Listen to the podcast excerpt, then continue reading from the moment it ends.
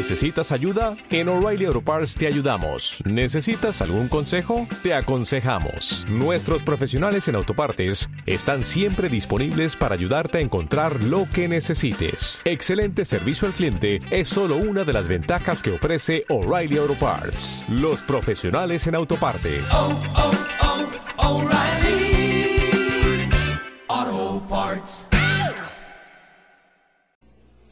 Capítulo 6 Este castillo se hallaba muy cerca del reino de la sierpe, y era la última fortaleza que quedaba al genio usurpador en el desierto, pues aquel palacio en que vimos a Staurofila en otra ocasión, así como todo lo demás que poseía, le había sido arrebatado por el valor del invencible príncipe, y el mismo genio había sido encadenado como hemos visto.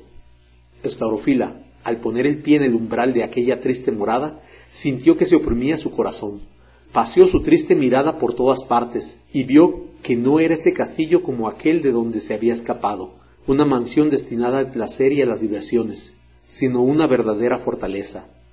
No se veían allí salones adornados para los festines, ni se oían alegres y bulliciosos cantares. Por todas partes no se miraban más que guerreros armados de todas armas, dispuestos siempre a ofender. No se oían más que gritos de los jefes y soldados. Todo anunciaba el espanto, la guerra, el exterminio. El príncipe de las negras sombras se hallaba en el salón principal, y allí fueron llevados los recién venidos.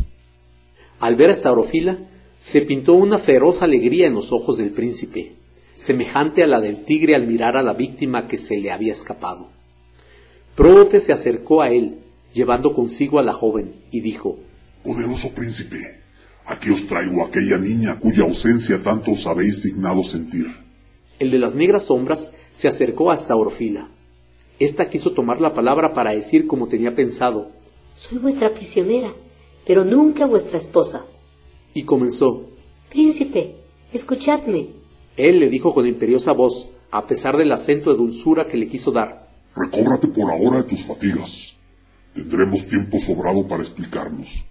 Tu presencia en estos sitios me habla más altamente que todo lo que pudieras decir. En este momento sintió la desgraciada joven que se movía su tantas veces desairado corazón. Resuelta ya a no leer, no pensó en ver lo que se le decía, y fue conducida al aposento que se le destinó, juntamente con su nodriza. Esta, rendida de fatiga, se dejó caer en el lecho, sintiéndose satisfecha con haber encontrado al fin descanso. Pero la infeliz estaurofila no encontraba paz ni reposo. Se dejó caer en un asiento, y allí quedó inmóvil. El exceso de dolor parecía hacerle insensible. Así permanecieron hasta que entraron los criados a servir la comida. Filautía se levantó prontamente deseando indemnizarse de los forzosos ayunos del desierto. Se sentó a la mesa e invitó a Staurofila a hacer lo mismo. Esta se detuvo un momento, vaciló, pero al fin exclamó Y bien, ¿qué espero? Sería necesario no comer nunca. y ocupó su lugar al lado de su nodriza en la mesa, y comió y bebió de cuanto en ella había. Después volvió a quedar la joven sin hacer, y aún sin pensar nada. Tal era su abatimiento. De repente, tomó extraída el corazón en la mano, le abrió, y sus ojos vieron escritas estas palabras medio borradas. Estaurofila, sé tu desgracia.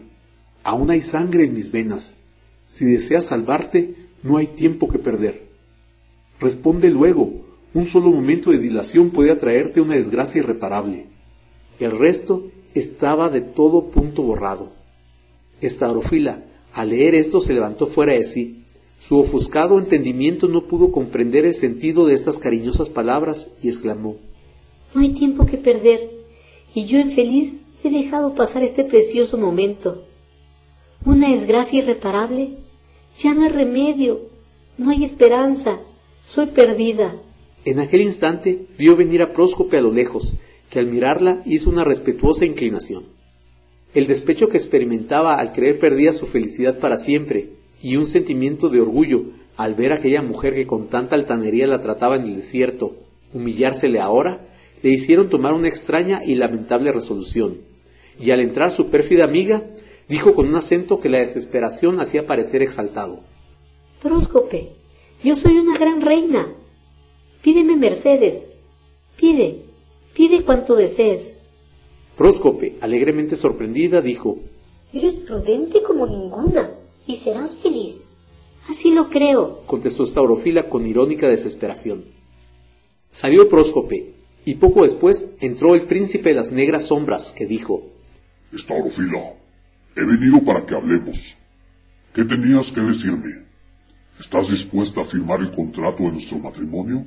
Sí, respondió Staurofila, con fría desesperación que le hacía parecer serena. a la hora que lo tengáis a bien.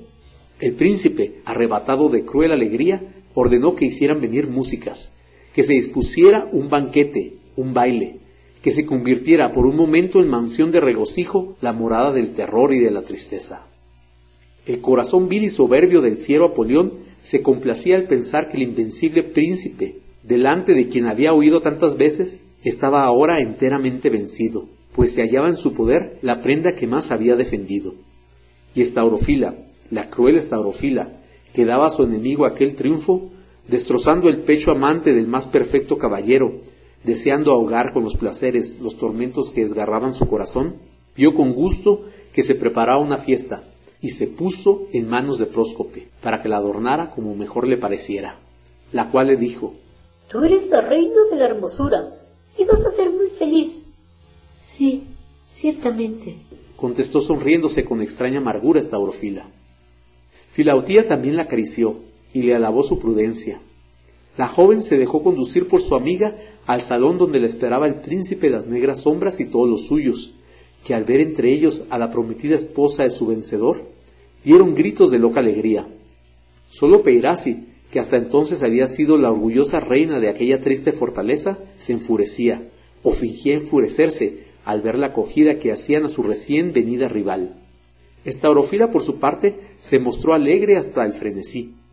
Rió, cantó, bailó, procurando de este modo ahogar los gritos desgarradores de su corazón.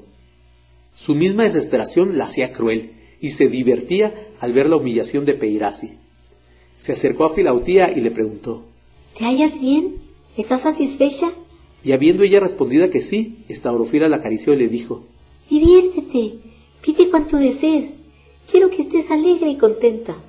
y dijo para sí, Al menos que ella sea feliz. Ya amaneciendo se retiró, y apenas permaneció un instante en su aposento, volvió a reunirse con Próscope y a buscar el bullicio y las diversiones, porque el silencio y la soledad le hacían sentir toda la amargura de su situación. Procuró entretenerse, se adornó con magnificencia, pidió que sonara la música, bailó, tomó vino. Ay, que ella ya se hallaba tan inficionada del veneno de la sierpe que al parecer ya no le dañaba aquella bebida. La humillación de Peirasi era su principal diversión, y que se cumplieran hasta los menores deseos de su nodriza, su único consuelo. La antes abatida esclava se enorgulleció en extremo, viendo que había recobrado con usura el antiguo dominio sobre su joven señora. La llamaba princesa de las negras sombras, y a nombre suyo exigía altanera se cumplieran todos sus caprichos. Sobre todo, a Estaurofila era a quien hablaba siempre imperiosamente, tornándose ella en señora y obligando a la joven a obedecerla en todo. Le ordenaba que se pusiera tal o cual vestido, y estos o aquellos adornos, y Estaurofila obedeció sin replicar. Pseudoepítropos, viendo a su pupila más sumisa que nunca a los caprichos de Filautía, se alegraba en extremo, pues Filautía por su parte le obedecía a él, y en todo le consultaba y tomaba su parecer. Y de este modo Estaurofila se portaba como él lo tenía bien. Todos en aquel castillo se hallaban satisfechos, viendo en su poder el mayor tesoro que guardaba el invencible príncipe de las luces. La infeliz Estaurofila había llegado a tal extremo que una desesperación fría se había apoderado de su corazón, y se mostraba tranquila y aún alegre y divertida algunas veces. No se separaba un momento de Próscope, buscando siempre el bullicio, porque la soledad le era insoportable, pues le recordaba sus faltas y sus desgracias. Cantaban, y al canto seguía el baile, el paseo, las grandes comidas. El príncipe las negras sombras, satisfecho con tener hasta Orofila en su poder, y viendo que no pensaba en escaparse, no apresuraba el proyectado enlace, y pasó algún tiempo sin que hubiera ninguna variación.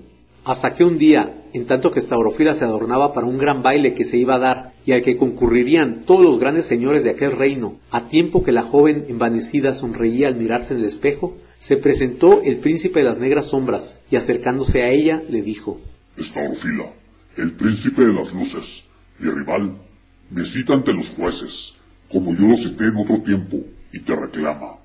¿Qué dices? ¿Qué respondes a esto? Yo espero que, consecuente a tus últimas promesas, sostendrás en su presencia que en tu pleno juicio consientes en ser mi esposa. Estaurofila se estremeció de pies a cabeza y palideció de tal modo que parecía iba a desmayarse al pensar que iba a ponerse delante del príncipe de las luces como futura esposa de su enemigo. El príncipe de las negras sombras preguntó ¿Declararás delante de los jueces que es mi esposa? La ingrata Estaurofila olvidaba las finezas de su noble amante y orgullosa no quería volver atrás, pero al mismo tiempo, no pudiendo arrostrar la presencia del príncipe de las luces, dijo ¿No podría decirse por escrito? ¿Un papel firmado por mí? De buen grado convino en ello Apolión, porque temía que la gallarda presencia y amabilidad de su generoso rival atrajera de nuevo el corazón de la joven, recobrando el cariñoso dominio que tenía sobre ella. Se llamaron los testigos, se hizo un escrito en que Staurofila declaraba que era su voluntad ser esposa del príncipe de las negras sombras y que estaba dispuesta a celebrar el matrimonio, y Estaurofila puso su nombre al pie de aquel fatal escrito. El príncipe de las negras sombras salió presuroso, arrebatado de feroz alegría, deseando poner cuanto antes delante de los ojos de su rival aquella prueba de la ingratitud de la joven, gozándose anticipadamente en los tormentos que iban a destrozar el corazón más tierno y amante que haya existido jamás. Marchó violentamente y marchó tan pronto como le fue posible al lugar en que se hallaban los jueces, y con ellos el joven príncipe de las luces. Cuando comparecieron los dos príncipes ante los ancianos, el de las negras sombras dirigió una mirada al de las luces y vio en su hermoso rostro pálido y en sus ojos retratado un solemne y majestuoso dolor. Los jueces dijeron al punto al de las negras sombras que entregara al príncipe de las luces su esposa Estaurofila. ¿Estaurofila?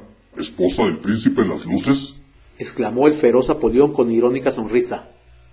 No es, dijeron los jueces, puesto que ella lo ha declarado en presencia nuestra. Pues bien, explicó el príncipe de las negras sombras. Estaurofila ha tenido a bien retractarse de lo que dijo en la ocasión a que os referís. Y en prueba de ello, aquí tenéis este escrito. Los jueces tomaron aquel escrito que les presentaba el orgulloso príncipe. Después de haberlo examinado con la mayor atención y de reconocer la firma, pensaron sentenciar a favor de Apolión, pues la voluntad de Staurofila era la que debía decidir en este asunto. Los ancianos admirábanse más y más de la velocidad e insensatez de la joven que olvidaba sus antiguas promesas y perdía su felicidad. Pero el príncipe, que se había puesto aún más pálido, pidió con instancia que se difiriera por un instante la sentencia, lo que le fue concedido.